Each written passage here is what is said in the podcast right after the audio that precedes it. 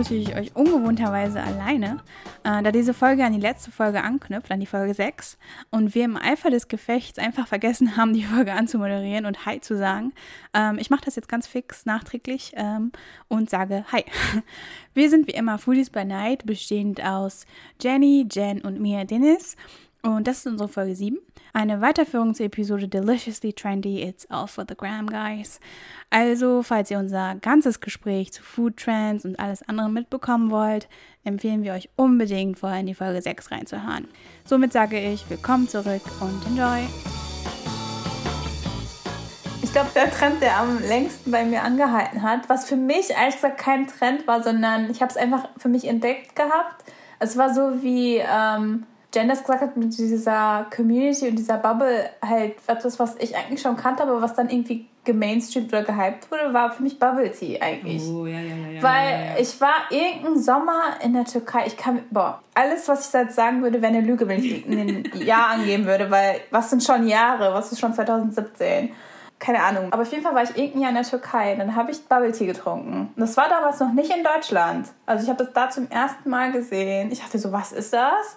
Und die türkischen Mädchen waren dann auch schon richtig so, okay, da, war so, da waren so Schlangen und da waren Leute. Aber es war eher dieses Basic, also dieses wirklich dieses Früchte und Tapioca-Perlen und so, ne? Gar nicht so. Alles, was wir jetzt haben, ist mega fancy, ne? Aber dann hatte ich das da und dann fand ich das richtig gut, weil es erfrischend war. Und ich war so, hm, ich bin auch ein bisschen satt, irgendwie ist das voll cool. Und dann ähm, bin ich nach Deutschland gekommen und ungelogen war das dann in dem Jahr, ähm, wo dann die ersten Filialen auch hier waren. Und dann war das aber gleich wieder so ein, es war ein Hype da, aber ich habe das Gefühl gehabt, der wurde direkt zerstört, weil junge Mädchen dürfen ja nichts gut finden oder hypen, weil dann bist du direkt, oh, diese 13-Jährigen. Ich verstehe nicht, was die Gesellschaft gegen Mädchen hat, die etwas mögen. Immer wird, wird das so zerstört und runtergemacht.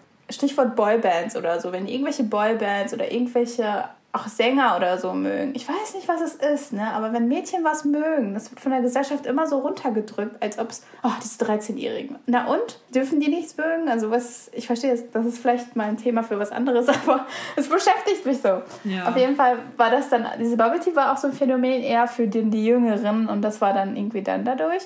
Und ich habe das Gefühl, es hat erst in den letzten Jahren wieder jetzt diesen Aufschub gehabt. Und für mich war das aber immer so etwas halt was da ist. Aber es war für mich das Einzige, was sich bewährt hat, war, glaube ich, bei mir Bubble Tea oder Boba. Oder es gibt verschiedene, ähm, wie man das nennt. Ja, ich freue mich auf jeden Fall schon auf die Folge, wenn wir über Bubble Tea sprechen werden. Boah.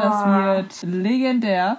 Auf jeden Fall zum Bubble Tea. Ja, also das auch wieder eine Sache, wie ein Trend einfach super schnell absterben kann böse Presse, ne? Es war super gehypt. Was heißt gehypt? Aber es wurde von sehr vielen ausprobiert. Die Neugier war da. Alle wollten es probieren.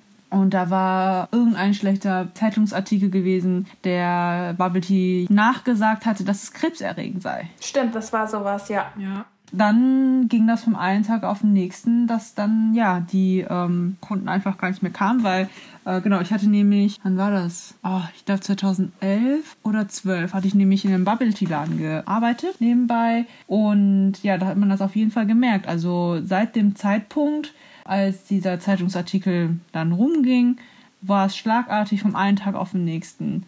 Auf einmal diese vollen ja, Tresen waren ganz leer und das ist das nämlich, ne? Zwar gibt es, wie bei Superfoods, Dinge, die voll hochgelobt werden. Es hat positive Effekte für die Gesundheit. Es macht dich jung, es macht dich, keine Ahnung, lässt dich ewig leben.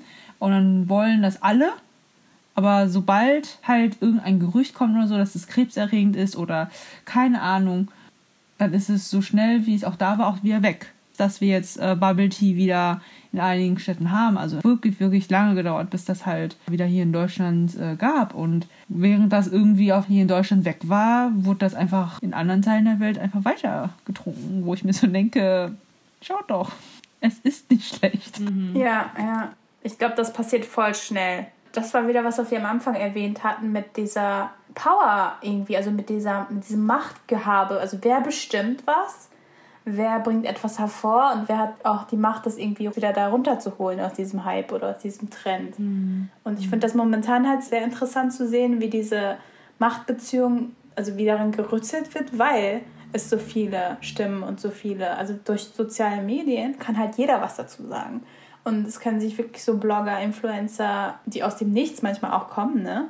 die dann von heute auf morgen tatsächlich auch so zu Food-Bloggern oder zu ähm, etablierten, ähm, die etablierte Kanäle auf einmal haben oder etablierte ähm, sozialen Medien-Plattformen haben, die dann wirklich was dazu sagen können. Und das bewirkt auch was. Ja. Gut oder schlecht, ne? Gut oder schlecht, das weiß man jetzt auch nicht. Aber ich finde das interessant momentan. Beziehungsweise momentan meine ich die letzten Jahre. Die letzten vier, fünf Jahre wahrscheinlich. Das glaube ich auch. Kann mir vorstellen, dass damals, jetzt nochmal zurück kurz auf das Bubble Tea Beispiel anzuwenden, ich glaube, weil damals waren ja Foodblogger und Influencer ja gar nicht so ein großes Ding gewesen. Und jetzt ist das ja wirklich so, dass auch wenn man einen schlechten Bericht bekommt und Zeitungsartikel, das wird hinterfragt. Ja, man sucht sich nach verschiedenen Informationsquellen, um halt diese Information in irgendeiner Weise kritisch zu beleuchten und versucht dann halt auch das, was gesagt wird, dann halt auch von anderen Perspektiven zu betrachten. Genau. Ja, es ist gesundheitsschädlich, aber inwiefern? Also, wenn du einen Schluck nimmst, wirst du ja nicht davon sterben. Wenn du die Boba getrunken hast und daran erstickst, dann liegt das daran, dass du nicht richtig trinken kannst. Sorry, aber Stimmt. Gab es da nicht sogar, äh, wir können das im Magen nicht verdauen oder irgend, irgend sowas? Und ich hab mir so, okay. Genau. Und jetzt ist das halt tatsächlich so, wo- was ich schön finde, ist, dass ja man sich auch auf andere Quellen verlassen kann. Neben den Freunden natürlich auch, neben dem Fernsehen, dass man halt auch wirklich andere Kanäle hat, wo man sich auch vielleicht in der Community austauschen kann. Ne, nicht einfach nur blind folgen. Und äh, ja, dieses zentrale oder hierarchische Machtgefüge wird einfach wirklich auseinandergenommen, finde ich. Das gibt Raum für marginalisierte Stimmen. Genau, genau. Das ist aber immer so das, was mich aufregt, dass wenn irgendein Zeitungsartikel rauskommt und irgendjemand stellt irgendeine total polarisierende These auf, ohne das großartig zu begründen. Und äh, weiß ich nicht, die, die Artikel oder solche Aussagen, die sind immer so schlecht dargestellt, dass, dass Leute, die keine Ahnung haben, wie man Studien versteht und auswertet, dass die das einfach glauben, was die Leute da so reißerisch titeln. Ja. Weißt du, und das, das regt mich halt auf. Da denke ich mir immer so, ja, Leute sagen, das ist ja genau wie die Diskussion, die wir jetzt mit den Impfstoffen hier immer überall haben die ganze Zeit, ne? Das ist immer so, da ist immer irgendein Schnitzel, Schnipselchen Informationen wird, wird gegeben, die Leute saugen das auf. Natürlich, sie wissen es nicht besser. Das Problem ist aber einfach, dass Wissenschaft nicht ordentlich kommuniziert wird und Leute auch so die Fähigkeit nicht haben oder auch woher auch, ne? Ich meine, nicht jeder ist zur Uni gegangen und das muss ja auch gar nicht sein. Das ist halt so ein klassistisches Ding auch wieder, ne? Was mich auch einfach nur wirklich wütend macht, weil, weil die Leute ja irgendwie gezwungen sind, ähm, das zu glauben, was ihnen vorgekaut wird, ne? Weil sie es nicht besser wissen, die vertrauen den Medien. Ne? Deswegen finde ich das total gut, was Jenny gesagt hat und auch wichtig, was Jenny gesagt hat, dass man die Möglichkeit hat, ähm, mit anderen Leuten drüber zu sprechen und sich Dinge nochmal erklären zu lassen und vielleicht auch zu hinterfragen, was genau ist denn damit gemeint? Was heißt denn, es könnte dazu führen, dass oder es könnte krebserregend sein. Das heißt ja nicht immer, es ist auf jeden Fall krebserregend. Aber so diese, diese Unterscheidung, weißt du, diese, diese sprachliche Feinheit nochmal rauszuarbeiten, diesen Weg gehen die Medien meistens nicht. Und das ist auch halt nicht das, was die LeserInnen oder die KonsumentInnen ähm, von solchen Artikeln oder Fernsehbeiträgen dann da raushören wollen. Ne? Die wollen klare, einfache Antworten. Und ja, so ist es halt leider nicht. Ne? Na, ich wollte nur sagen, wie alles im Leben, aber das hast du jetzt gerade eigentlich Ja. auch schon gesagt und Jenny hat das auch schon gesagt. Ja. Wie alles im Leben hat alles so eine dunkle Seite, also alles, was positiv an dieser Community ist oder dass jeder eine Stimme hat, ist natürlich auch jeder hat eine Stimme. Also was heißt das? Es haben auch irgendwelche Idioten eine Stimme, die dann ähm, irgendwelche, ich meine, apropos Fake News und ich meine, es gehört ja auch zu diesem ganzen Gedöns von, es gibt zu viel Information, es gibt zu viele Leute, die wirklich da reinreden. Das mit der Suppe und dem Koch.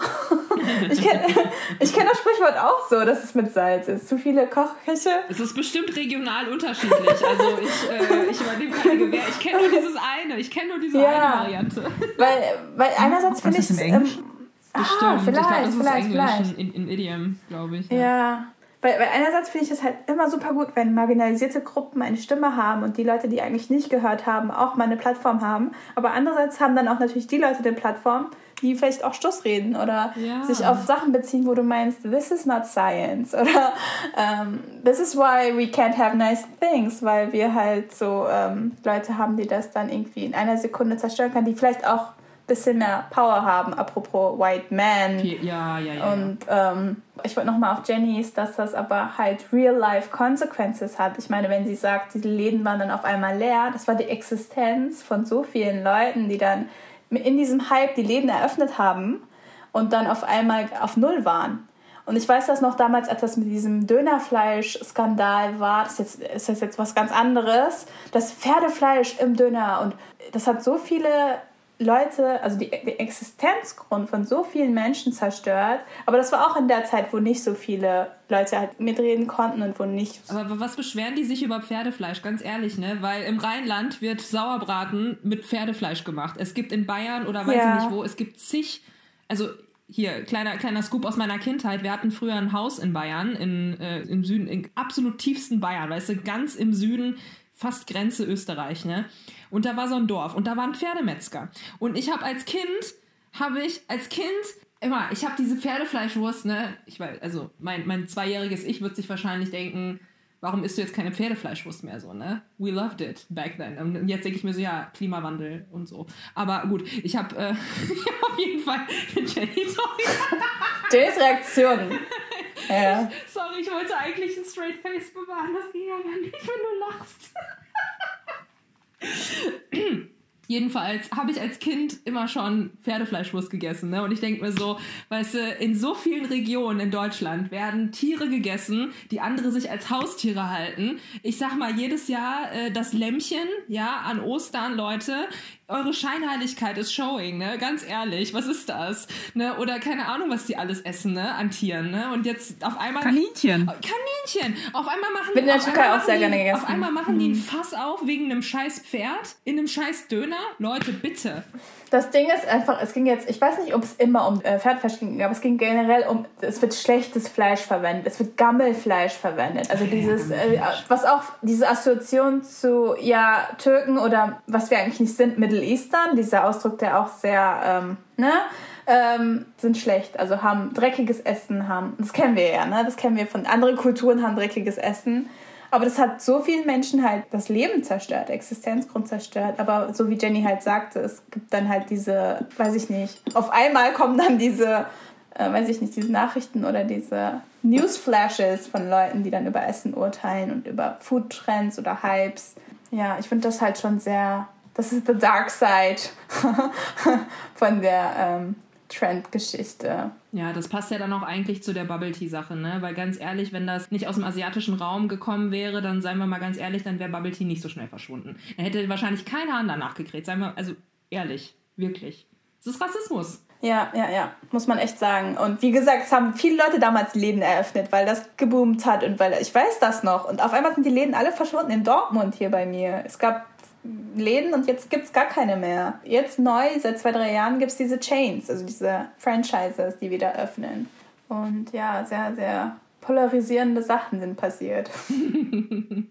Was ich auch finde, ist, dass in den letzten Jahren, vielleicht habt ihr ja auch den Eindruck, ich habe das Gefühl, dass mh, sobald ein Foodtrend aufkommt, gibt es dann Läden, die speziell eröffnet werden, um dieses Item dann halt zu verkaufen. Mhm. Wie gesagt, in den Niederlanden das Avocado Toast. In Berlin, in Berlin gibt es diesen Laden, wo die nur Cereal verkaufen. Das ist eine Cereal Milk Bar. Oh. Da wollte ich immer mal hin. das kenne ich aus Südkorea. Ja, guck. Und die leben davon, ja, dass sie dieses Trendprodukt halt verkaufen. Weil es kann ja auch sein, dass es das nicht gibt. Zum Beispiel hier äh, neben dem Frozen You, ich weiß gar nicht, welche Kette das war, da war ich ganz aufgeregt, die haben auf einmal die Bubble Waffles verkauft. Die kannte ich nur aus Hongkong. Sunny Sue? Sunny Sue. Sunny Sue. Genau, Sunny Sue. die hatten dann halt dann die Bubble Waffles verkauft. Klar, ganz anderen Form, als ich die kannte. Aber ich sag mal so, wäre da wieder irgendeine schlechte Presse gewesen, wäre das halt wieder auch schnell weg gewesen. Ne? Ja. Und was halt wichtig ist und was ihr halt auch schon gesagt habt, ist, dass hinter diesen ja, Trends oder auch hinter den Läden, die diese Trends uns sozusagen zur Verfügung stellen, sind halt auch Menschen, die da arbeiten. Und wenn ein Trend einfach so tot durch schlechte, also durch Gerüchte und schlechte Presse einfach so totgesprochen wird, also die Leute haben sich gerade was aufgebaut. so schnell wie sie halt davon äh, ja das aufgebaut haben, kann ja auch sein, dass die gar nicht das wieder rausgehaut haben, was sie eigentlich haben wollten. Wie du schon meinst, die stützen sich auf diesen Hype, auf diesen Trend, sagen, okay, ich, ich gehe damit, weil ich spüre einfach, dass da ein Bedarf besteht, was auch richtig ist. Ne? Du gibst den Leuten, was sie wollen. Aber dann ähm, ja, wird das durch vielleicht so Naysayers, also so Neinsager, ähm, auch manchmal zerstört, ja. Aber du sagst gerade was Frozen Joghurt. Da haben wir doch in der letzten Folge drüber gesprochen. Oh mein Gott.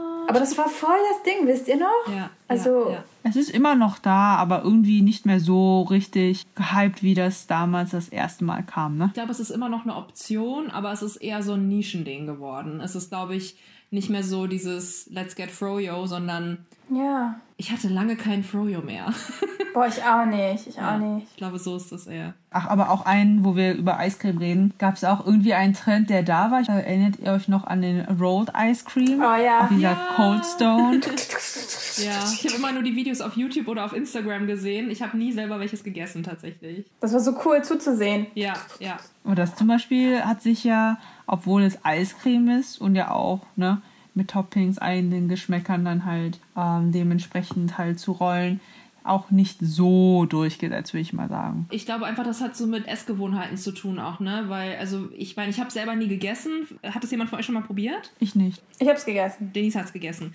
Dann kannst du mir die Frage ja beantworten, wie das schmeckt, weil ich mir so gedacht habe, wenn ich so an Eiscreme denke, wenn ich, also wenn wir jetzt hier in unserem deutschen Raum bleiben, in Deutschland bleiben, dann, dann mögen wir ja einfach, also wir mögen ja dieses cremige Eis irgendwie, ne? Und wenn ich dieses Shaved Eis, also das ist ja nicht Shaved, dieses Rolled Eis sehe, dann denke ich mir so, es ist halt nicht so richtig, also es sieht halt nicht so aus wie eine Kugel vom Italiener, die halt wirklich, Oh halt wirklich sahnig ist. Ich krieg wieder diese Eisfrage. Ja, guck mal, du hast es gegessen. Du hast es gegessen. Jetzt beantworte mir die Frage. Ich hab Flashbacks. Also ganz ehrlich, meine Frage ist, Denise, wie war das Mundgefühl? Oh mein Gott. Ich habe Flashbacks von der Eiscreme-Episode, Ich auch. Wir waren noch nicht fertig. Wir waren noch nicht fertig. Wo ich mich geoutet habe, dass ich nicht so. Das tatsächlich hat mich mehr schockiert, als dass du Pumpkin Spice nicht magst. So, ganz Ja, genau. ich hab- Bei Eiscreme, da, äh, da erlaube ich keine Scherze. Wirklich Nein, nicht. ich Also- schockiere mich ja selbst immer. Ne? Ich schockiere mich ja selbst immer. Ähm, also zu deiner Frage.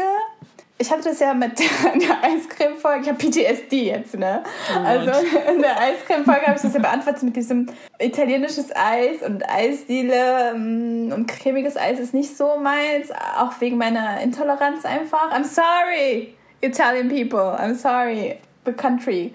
Ähm, Nein, deswegen fand ich das, dieses gerollte Eis, weil da, da muss ja wahrscheinlich viel Wasser auch drin sein, damit das halt, oder? Hm, damit es so bleibt in der Form, oder? Dachte ich jetzt, aber ich weiß, boah. Uh, das wäre jetzt Schickt interessant. eine ne? Mail an Denise. Punkt. Let us know. Ich fand das äh, Mouthfeel-mäßig, fand ich das gut, weil es war diese direkte Kälte auf der Zunge und es war nicht so sehr cremig oder sahnig, was vielleicht dann ein Punkt wäre, wo ihr sagen würdet, das ist nicht so meins. Es war mega erfrischend, weil auch wenn du diese ähm, Obstsorten nimmst und nur obstig so. Und ich glaube, ich hatte sogar die Froyo-Version davon. Kann das sein? Also es war Frozen Joghurt, glaube ich. Okay, dann ist es ja nochmal was anderes, ne? Ich hoffe, das ist jetzt nicht falsch, aber ich war auf Festi Ramazan mal vor, ne, pre-Corona, wo wir alle noch frei waren. Wo wir alle noch ein Leben hatten. Genau. Und da habe ich das, glaube ich, gegessen. Und das war, ich fand das sehr erfrischend und das war auch heiß an dem Tag und deswegen war es auch schön. Und das ist man halt in dem Becher und so. Convenience, wie wir vorher schon gesagt haben. Also ja. Good experience. 8 out of 10.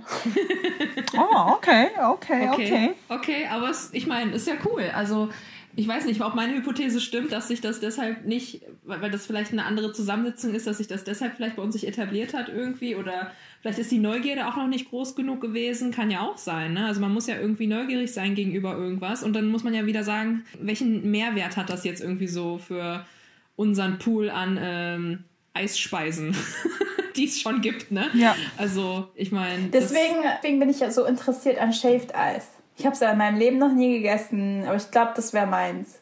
Also ich habe das, ich, oh, im Blick von Jenny. Nein, deswegen habe ich Wenn das ihr Gefühl, uns jetzt sehen könntet. ich verstecke mich gerade. Nee, deswegen ähm, habe ich das Gefühl, ich habe, wie du schon sagst, man braucht so ein Interesse und so eine, ähm, ich glaube, deswegen habe ich ein Interesse daran. Weil man kann sich ja manchmal gut einschätzen, außer ich, ähm, dass man weiß, was man so vielleicht mögen könnte. Also ich wehre mich ja immer erstmal ganz lange gegen irgendwas. Mira wird's kennen. Hi Mira. Und dann, obwohl Personen genau wissen, dass es das Richtige ist für mich, ich wehre mich erstmal. Ganz lange. Außer bei Denise, tut mir leid. Aber. Ich schaff's irgendwie immer. Sie manipuliert mich auf eine positive Art. Also. Als ich zum Thema Food Trends ähm, recherchiert habe oder mir ein paar Gedanken darüber gemacht habe, was ist das überhaupt, wie stehe ich zu Food Trends, mag ich Food Trends, kenne ich Food Trends, ähm, also ist mir eine Unterscheidung in den Kopf gekommen. Ich weiß nicht, ob ihr das genauso seht, aber ich habe unterschieden zwischen Food Trends, die man konsumiert und welche, die man selber macht. Oh, cool. Weil da habe ich nämlich so dran gedacht, ne? Erst an das ich gedacht habe, war der Cronut beim Konsumieren beim Konsumieren, weil ich hatte wirklich so diese, ähm, weil ich mein Blätterteig selber machen ist it's a pain. Ne? Also ich habe es noch nie selber gemacht. Es ist it's a pain. Also es ist No. Ja, ja, ja, don't, don't, don't go there. don't, don't go down that road. 30 äh, Schichten sind nicht genug. Genau, drei, drei Kilo Butter auf 200 Gramm Mehl, los geht's. Man will das gar nicht sehen, ne? Nein, man will das nicht sehen. Aber mm -mm. das Ergebnis, oh mein Gott, egal. Wir reden nicht über Croissants jetzt. Ich meine, ich wollte eigentlich nur sagen, wenn ich an den Cronut gedacht habe, dann habe ich immer ähm, die vollen Straßen von New York im Kopf wo der Cronut halt herkommt, ne? Und die Leute stehen blöckeweise, Kilometer stehen die an für diesen Cronut. So, ne? Und das, dieses, das ist für mich dieses Konsumieren, ne? Also, das machst du nicht selber. Das gehst du kaufen. Du gehst in einen bestimmten Laden, um das zu kaufen. Oder vielleicht sind Foodtrends auch etwas, ähm, was nicht unbedingt an ein Item gebunden ist, sondern vielleicht auch an ein Gesamterlebnis. Vielleicht hat das Restaurant ein besonderes Konzept oder so, weiß ich nicht, Dinner in the Dark oder sowas. Das ist ja auch so ein, so ein Trend. Es ist jetzt nicht so ganz zugeschnitten auf das Essen an sich, sondern halt auf dieses Erlebnis, habe ich gedacht. Was ich auch nicht selber machen würde unbedingt, sind vielleicht so ähm, gefüllte Waffeln. Ihr kennt das ja noch, ne? Diese äh, Waffelläden, wo man sich halt eine Waffel gekauft hat und die wurden halt auch so getoppt mit zig Sachen, so ganz verrückten Kombinationen, ne? Das war ja auch mal eine Zeit lang richtig hip. Wonder Waffle. Ja, Wonder, Wonder Waffle. Genau, den ja. schon wieder vergessen, sorry. Ähm, aber das ist jetzt halt auch schon wieder so ein bisschen gone, ne? Oder was ich auch spannend fand, also in Südkorea beobachtet habe, sind halt die Croffles, ne? Äh, die, die ja eigentlich aus der, aus der Coffee Culture kommen, ne? Aus der Café Culture. Boah, das wollte ich sagen, ja, sehr oh, gut. Sorry. Nein, nein, sehr gut. Selbe Bubble, Denise, selbe Bubble, ne? Und, ja. Ähm, aber der Croffle hat sich, oder die Croffle hat sich ja jetzt auch schon zu so einem Homemade-Gericht äh, avanciert, weil die Leute ja nicht rausgehen können, ne? Also, glaube ich. Und weil es halt einfach zu machen ist. Einfacher als ein Cronut, glaube ich. Ich muss sagen, ich hatte die Ehre und konnte das in Korea essen. Ein Croffle? Ja. Yes! Damals schon? War das damals schon ein Ding? Das ist ja auch wieder der Zeitaspekt, ne? Also das, was wir natürlich hier immer sehen, ist dann ja halt in den Ländern schon vielleicht ein bisschen. Genau. Weil es gibt das ja schon länger. Also die mussten ja halt auch eine erste Phase haben, ob das halt bei den Leuten vor Ort ankommt. Und sobald wir dann halt hier das sehen, ne? Also das ist dann bei denen schon viel länger schon da. Aber ich sehe das ja auf koreanischen Vlogs und nicht im deutschen Content. Aber ist das dann dieses, die machen das zu Hause jetzt? Vielleicht haben die das damals nur gekauft und jetzt wird das zu Hause gemacht. Also ich kann mir halt vorstellen, dass dieser Trend vielleicht von, also ne, wie der, die Food Trends in Südkorea losgehen. Das ist ein ganz eigenes Thema oh, wow. für sich. Wie Food Trends über den ganzen Globus wandern, das ist auch ein eigenes oh. Thema für sich. Da, ähm, was ich nur meine, ist, dass wir wollen jetzt mal nicht die Cultural Appropriation mit einbringen, aber es gibt in bestimmten Ländern schon bestimmte Items, die schon etabliert sind.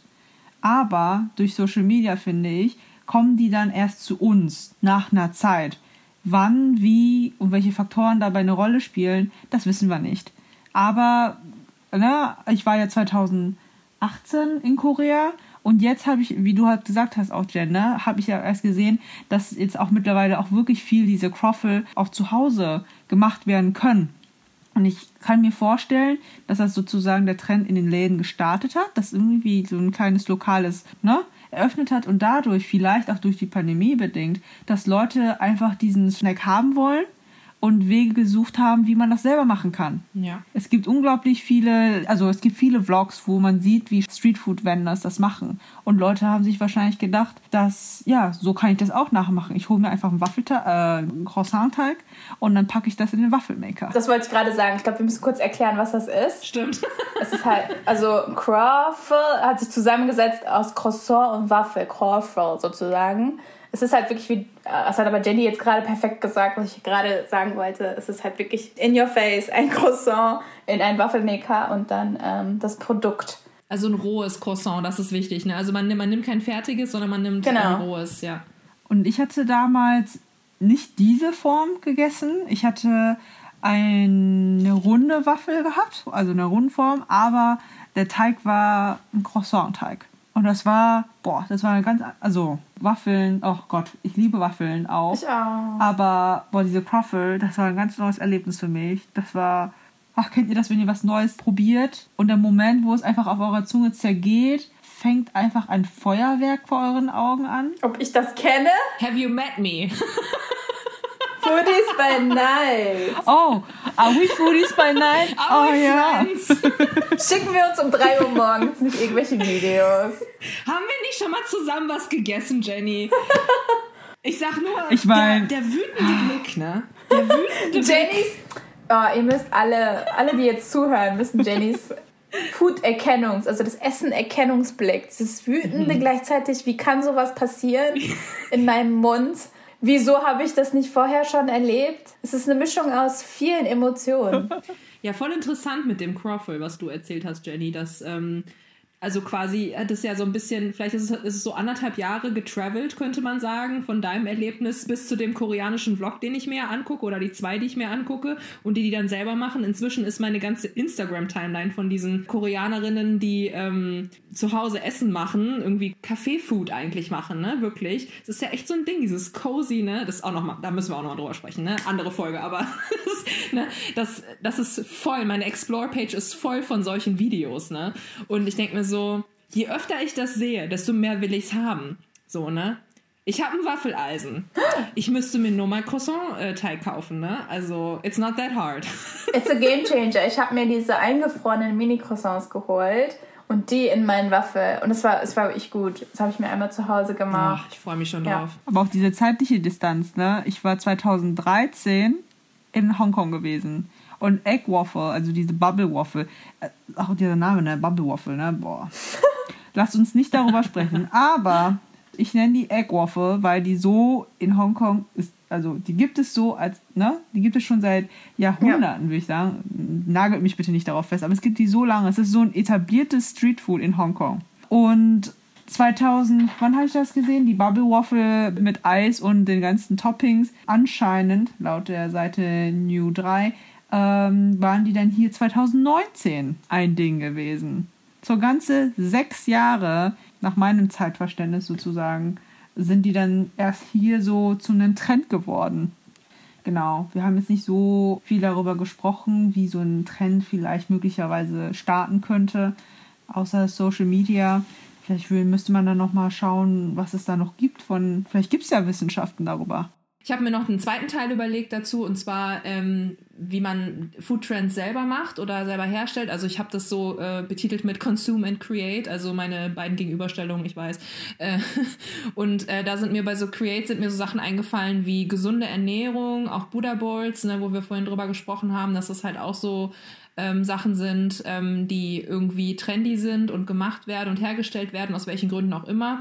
Damit einhergehend für mich auch immer Ayurveda. Ne, ist das, da habe ich nämlich auch so Gedanken gehabt, da haben wir ja auch schon drüber gesprochen, also Buddha, Buddha Bowls und so weiter. Ist das kulturelle Aneignung, Verzerrung des Ursprungs und der Intention des Ganzen so ein bisschen, ne? Weil es ist halt einfach, it's Instagrammable, ne? Und ich glaube, es ist bei der überwiegenden Mehrheit der Leute, glaube ich, der Beweggrund, ne? Es, ist, es sieht irgendwie fancy aus oder irgendwie schön aus, deswegen poste ich es on the gram. Ja. Jenny bald die Faust.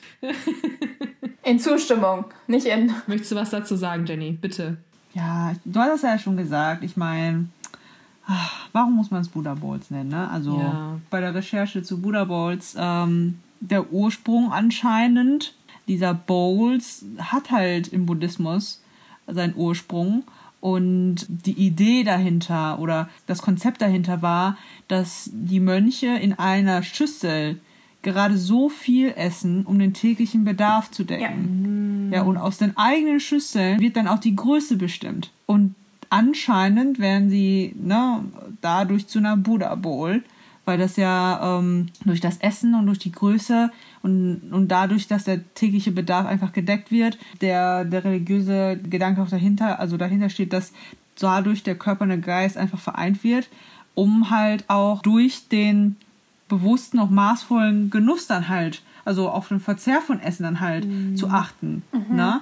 Und irgendwie finde ich, dass wenn, wenn solche Trends, ich meine, das ist dann halt wieder diese Problematik im Namen. Ich finde, wenn es halt ein Hype ist, also die Bedeutung, die geht verloren ja. so ein bisschen. Mhm.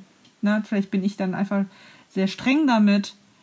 Ja, ich meine, wenn man weiter nachdenkt, gibt es vielleicht auch noch andere ähm, Produktnamen oder Essensnamen, die ja deren Bedeutung irgendwie problematisch sind, aber auch generell in ihrer ähm, Namensgebung auch problematisch. Ich würde auf jeden Fall sagen, das bist nicht nur du, ne? Also ich habe auch, als ich damals über, ein bisschen darüber gelesen habe, warum das so gehypt wird in der Gesundheits, ähm, in der Community, sage ich mal, diese die Bowls, war einfach, weil, wie du schon gesagt hast, Portion Sizing, also die Portion soll perfekt sein oder angemessen und die Nutrition, also das, was du zu dir nimmst, soll bestimmt balanciert sein, sodass es so gehypt wurde in dem Arbeitsalltag von you know, working people. Also ich gehe, ich arbeite am Tag, was weiß ich, wie viele Stunden. Ich muss mich damit beschäftigen, aktiv, was ich zu mir nehme auf der Arbeit oder nach der Arbeit, keine Ahnung. Und es muss quasi in dem richtigen, in der richtigen Verpackung, also in Anführungsstrichen. Es muss halt die richtige Größe haben, das richtige, den richtigen Inhalt, bam, bam, bam diese Bowl gibt halt alles wieder. Aber deswegen verstehe ich auch nicht, wieso kann das nicht Health Bowl heißen? Oder ich meine, du kannst ja trotzdem diesen Rückbezug haben auf die Philosophie. Weil du kannst ja sagen, es basiert auf der Philosophie von, das kommt aus dem Buddhismus und ist, weiß ich nicht, so eine Essenstheorie einfach, ne? So, was wir in der Uni halt machen, so Research-based, so irgendwie, daher habe ich das. Aber du gibst dem Credit, du sagst, das ist auf jeden Fall das, wo das herkommt, aber du musst das doch nicht gleich so mit dem Namen und so das dahinziehen, so irgendwie. Ich weiß nicht, weil ich finde das auch nicht angemessen, muss ich wirklich sagen. Ja, gerade wenn es um Religion geht, ne, finde ich das auch einfach nicht besonders respektvoll, wenn man das so macht, ne? Und ja. finde, da sollte man schon ein bisschen Auge drauf haben, einfach. Ja. Ich hatte noch ein paar Sachen für das Create und dann möchte ich gerne von euch wissen, was ihr davon haltet, ob ihr diese Unterscheidung sinnvoll findet oder nicht, ob ihr das auch seht oder ob ihr so denkt, ach Jenny, komm, stell dich nicht an, aber ich meine, you know, das, das ist alles äh, möglich. und zwar, was ich so als äh, Create noch so mir überlegt hatte, war so Burrata ist irgendwie so auch so ein Ding, ne? Also ähm, zumindest seit ein paar Monaten oder seit einem Jahr ungefähr ist zumindest Burrata bei mir bei Social Media relativ ähm, ja omnipräsent irgendwie. Um nochmal zu, kurz zu erklären, was ist Burrata? Das ist äh, eine Art Mozzarella. Der ist ähm, aus Büffelmilch, glaube ich, und der ist gefüllt mit so einem sahnigen Kram. Also der ist ziemlich geil und den ähm, macht man, also der ist halt meistens so Center Stage von dem Gericht irgendwie, ne? Und das ist ja etwas, was man im Restaurant natürlich auch essen kann. Momentan geht es natürlich nicht. Das heißt, wir kaufen uns Burrata und machen uns damit Gerichte. Und äh, natürlich unser aller Pandemie ähm, oh oh. Baking Project, you guessed it, Banana Bread. Ich habe es nicht einmal gemacht. Wow. Oh, Denise, du mit deinen, deinen wie sagt man, äh, polarisierenden Aussagen. Ich liebe es, ey. Ich lebe dafür. Ich will gar nicht diese Person sein, aber irgendwie. Steh dazu, claim it. Ah, nein. Sie möchte gern. Ich bin anders, aber irgendwie passiert das gerade. Also Banana Bread, also das war dann noch sowas irgendwie, das macht man ja auch eher, das kauft man ja hier äh, nicht so wirklich. Es ist eher sowas, was man zu Hause macht, ne, weil man irgendwie Bananen übrig hat. Ja, und dann halt bei Create habe ich, ich habe es ja vorhin schon mal irgendwann gesagt, ne, so One-Pot-Pasta und ähm, goldene Milch halt. Das macht man, also ich glaube, das machen die meisten auch eher zu Hause, als dass sie es woanders trinken, irgendwie. Weil es so was Heimeliges ist irgendwie. Ne? So heiße Milch hat zumindest hier, äh, also bei mir, also so wie ich aufgewachsen bin, immer sowas, sowas sehr comforting, so ein bisschen. Es ist so etwas, was trinkst du einfach, ähm, wenn du, weiß ich nicht, wenn du was ganz warmes, kuscheliges brauchst irgendwie. Es ist wie so eine Wolldecke, nur halt, die, du trinkst sie. Oh. So wie Kakao. Nur gesünder. Ja, mich würde interessieren, ähm, was ihr davon haltet. Seht ihr das auch so? Habt ihr da schon mal auch schon mal drüber nachgedacht über diese, ähm, diese Unterscheidung oder?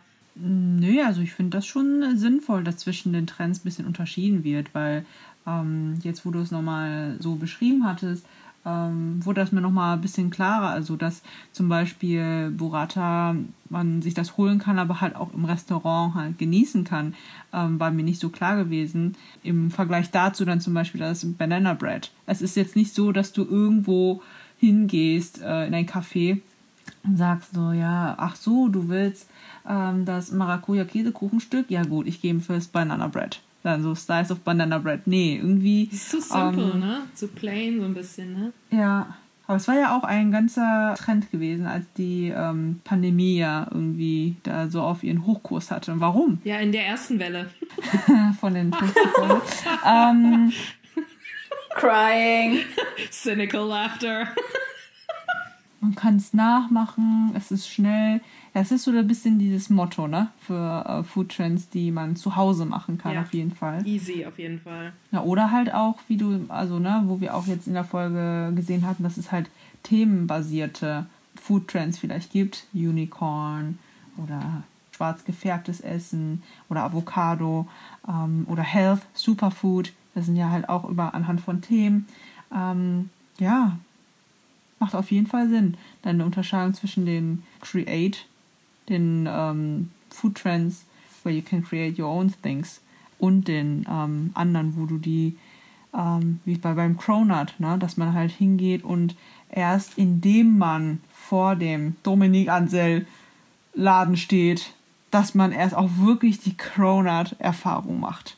Weil anders geht's nicht. Also als du das erst gesagt hast, dachte ich, ähm, ja, das ist total sinnhaft für mich, weil es, unter es gibt diese Unterscheidung zwischen ich gehe, ich will, dass jemand mir das zubereitet, weil ich weiß, ich kriege das selber nicht hin oder ist es zu viel ähm, Arbeit, ist es zu viel, ich brauche zu viel Produkte oder also Sachen, die ich so nicht kriegen kann, also die ganzen Zutaten oder was auch immer. Ich lebe an einem Ort, wo ich das und das nicht kriege oder aber andererseits habe ich auch das Gefühl, dass es voll im Trend ist, so nach dem Thema, wofür wir heute reden, das, was man zu Hause macht, aufzuwerten und draußen zu, anzubieten. Ich finde, das ist voll im Trend und ich glaube auch, das, kann, das kannst du mit Bananenbrot machen, das kannst du mit diesen Cruffles machen, das kannst du mit Sachen, die du ganz leicht eigentlich zu Hause machen kannst. Das wird neu aufgewertet. Da wird natürlich immer so ein bisschen Spice, ein bisschen gesprinkelt mit irgendwas, eine super Zutat dazu gebracht und ein Superfood und dann hier, tada, obwohl du denkst, ich, das könnte ich mir auch, das, was meine Mama immer sagt, ne, wenn wir draußen essen, das kannst du auch zu Hause machen. Das brauchst du nicht. Das brauchst du nicht. Wieso sind wir hier? That's not Mama, point, mother.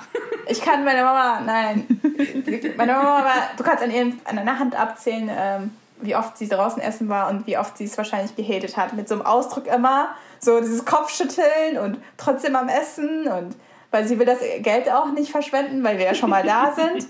ähm, ja, you can't. Und ähm, ja, das habe ich das Gefühl, dass es auch jetzt so eine Aufwertung davon gibt und dass das auch trendig ist, weil keiner will mehr so fancy sein oder verschwendungsvoll, weil das ist jetzt auch so ein nachhaltiger Trend. Deswegen, maybe the easiest oder das Einfachste ist einfach, altbekannte Sachen aufzuwerten, die nicht so viel Arbeit oder Zutaten brauchen. Ja. Witzig. Ich habe äh, nämlich bei meinen Recherchen mal geschaut, welche Food Trends so für 2021 vorausgesagt werden. Uh. Und äh, der von Falstaff war genau dieser Trend, den du noch nicht erwähnt hattest, eines äh, der, der für 2021 ja, erwartet wird. Ja, durch die ganze aktuelle Situation sind wir ja zu Hause ähm, und verbringen auch mehr Zeit zu Hause. Mal davon abgesehen, dass wir auch gar nicht auswärts essen gehen können. Aber das ja, hat die breite Masse sozusagen irgendwo gezwungen, selber zu kochen. Und dadurch, dass halt ja mehr Zeit in der Küche verbracht wird oder man auch selber kocht oder kochen muss, ne, außer man bestellt sich die Sachen, dass es anscheinend auch zu einem bewussteren Einkaufsverhalten kam. Ähm, Leute ernähren sich gesünder und achten schon beim Einkauf darauf, welche Produkte hole ich mir. Ähm, Nachhaltigkeit spielt da auch eine ganz, ganz große Rolle oder auch, was ist umweltfreundlich. Gesund ernähren zwar auch, aber immer mit dem ähm, Zusatz dazu, okay, was hilft auch meiner Umwelt. Mhm. Die Leute achten auch darauf, dass die auf regionale Produkte zurückgreifen und vielleicht, ja, sich einfach denken, okay, ich will jetzt nicht die Avocado aus Kolumbien, weil halt der CO2-Fußabdruck einfach zu hoch ist für diese Avocado, die ich mir fürs Avocado-Toast gönne. Ja. Dann mache ich mir jetzt halt mein Bananenbrot. Oder mein Sourdough. Huh? oh no, not the Sourdough. Also ich habe eine Arbeitskollegin, die hat angefangen, ihr eigenes Brot zu backen in der Pandemie. Es ist genau das, was du gesagt hast, Jenny. Ne? Sie ist eine von diesen Leuten, die sonst nie wirklich viel gekocht hat, einfach weil kein Bock ist zu aufwendig, ne? Und irgendwie, also gerne gegessen, aber viel bestellt auch so, ne? Und jetzt gezwungen zu sein, wirklich viel zu Hause zu machen, ne? Ähm, das hat die so in ganz neue Sphären auch irgendwie äh, gebracht, ne? Ihr Brotgame, Leute, ihr glaubt es nicht, wie die aussehen. Die sehen aus wie aus dem Bilderbuch, ne? Das finde ich cool.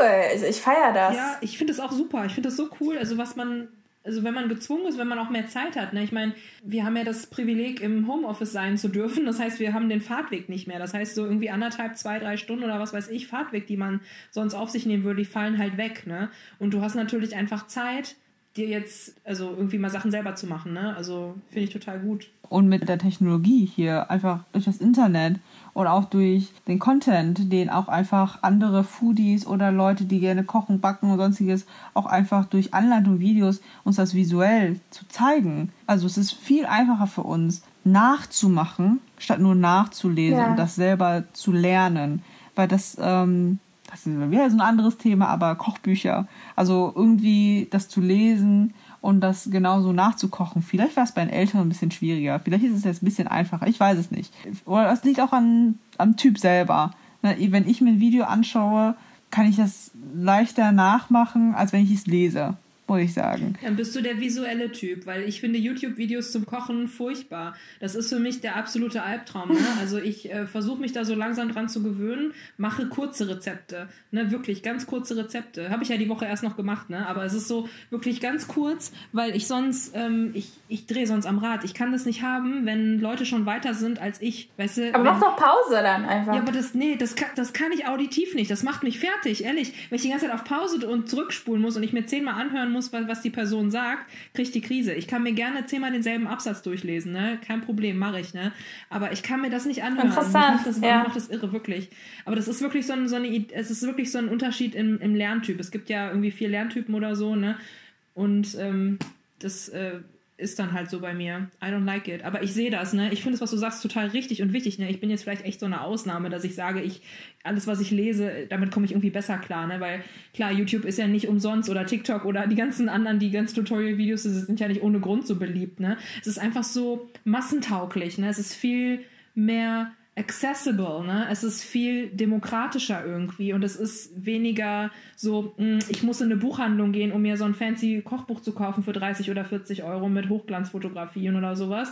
I mean, ne? Das, I das, love it, aber ja. ja. ich auch, aber weißt du, ganz ehrlich, ne? Das ist halt etwas, du hängst damit halt Leute ab, du schließt damit Leute aus, die vielleicht vor dem Medium Buch einfach nicht so stehen wie wir mit leuchtenden Augen, sondern sich denken, ach, das ist ein Buch und es ist teuer, genau, es ist viel Geld, was dabei drauf geht. Ähm, Internetflat haben die meisten Leute wenn sie es haben und äh, die können sich das dann einfach so, also entweder von Foodblogs ziehen, ne, wenn sie gerne lesen, ja. ne? Ja, ja. geht ja auch, oder eben bei YouTube. Es ist einfach so. Es ist halt inklusiver, wie du schon genau, meinst. Inklusiv, auf jeden das Fall. war das Wort, danke. Mhm.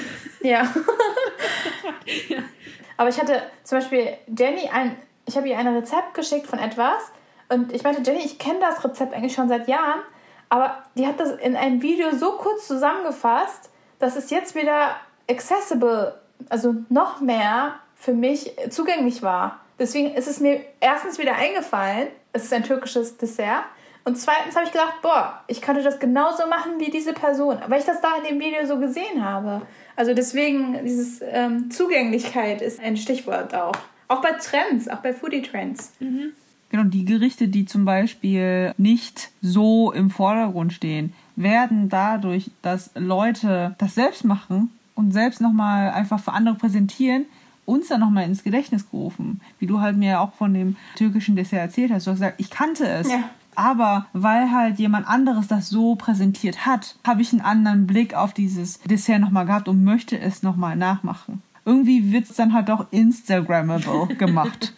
ja. Ich habe gefunden, das Zukunftsinstitut. Kennt ihr, habt ihr davon schon mal gelesen? Nee, ich war bei einer Food Trend Map für 2021. Vielleicht ist das sowas ähnliches. Oh, ich habe die Food Trend Map von 2020 gefunden, nur auf der Seite. Aber die sah auch so mega cool aus, ne? Aber das Zukunftsinstitut arbeitet genau an solchen Sachen. Die forschen zu Trends, die forschen, was sind Trends, wie funktioniert das, mm. was tun die, was bedeuten die. Also, und das denke ich mir so, ey, puh, also total krass. Es gibt es wohl schon seit 1999 gibt es das äh, Zukunftsinstitut schon. Und das finde ich so krass, dass es das einfach gibt, muss ich sagen. Und also die machen ja wichtige Arbeit auch, ne? Ich finde das total spannend. Ähm, die berichten auch viel über Essen irgendwie und ich fand diese Food Trend Map total interessant auch. Also da. Ich hatte die Map heute als Outlook quasi so geplant. Deswegen kommt das eigentlich jetzt richtig gut, dass du das jetzt ähm, einschiebst, weil mhm. äh, ich hatte das mir überlegt, dass ich damit quasi so rausgehe. also dass ich damit noch so was raushaue und sage, ja, es gibt wirklich Studien oder es gibt bewiesene, ähm, nicht nur wie das entsteht, aber was ist die Wahrscheinlichkeit? Also welche ähm, Faktoren spielen eine Rolle und wie wahrscheinlich ist dann, dass bestimmte Food-Sachen oder bestimmte Gerichte aus bestimmten Orten, dass die explodieren werden, dass die gehypt werden. Also es ist wirklich so eine, du kannst das wahrscheinlich wirklich ausrechnen und wirklich sagen, also die Wahrscheinlichkeit ist sehr hoch, dass dieses und dieses Gericht oder dieses und dieses Produkt bald gehypt werden. Es gibt wirklich Leute, die setzen ihr Geld drauf. Also die sind da wirklich richtig hinterher und es ist so eine ganze andere Welt irgendwie, ne? Deswegen fand ich das ja auch mal sehr gut, dass Jen das gerade gesagt hat. Diese Food Trend Map ist übrigens, sie dient als Grundlage, um Orientierung und einen Überblick zu den zahlreichen Food Trends zu schaffen. Und die ganz großen Marker, also die großen, ich sag mal, Richtlinien bestehen aus Nachhaltigkeit, Qualität, Alltag, Gesundheit, Beyond Food, also dieses ähm, wirklich futuristic oder was ist nachhaltig? Glokal, was damit, also mit lokal und Farming und ähm, was dieses eine saisonale Essen, also wirklich so ähm, global, lokal, lokal in einem Wort. Und ähm, Genuss tatsächlich auch.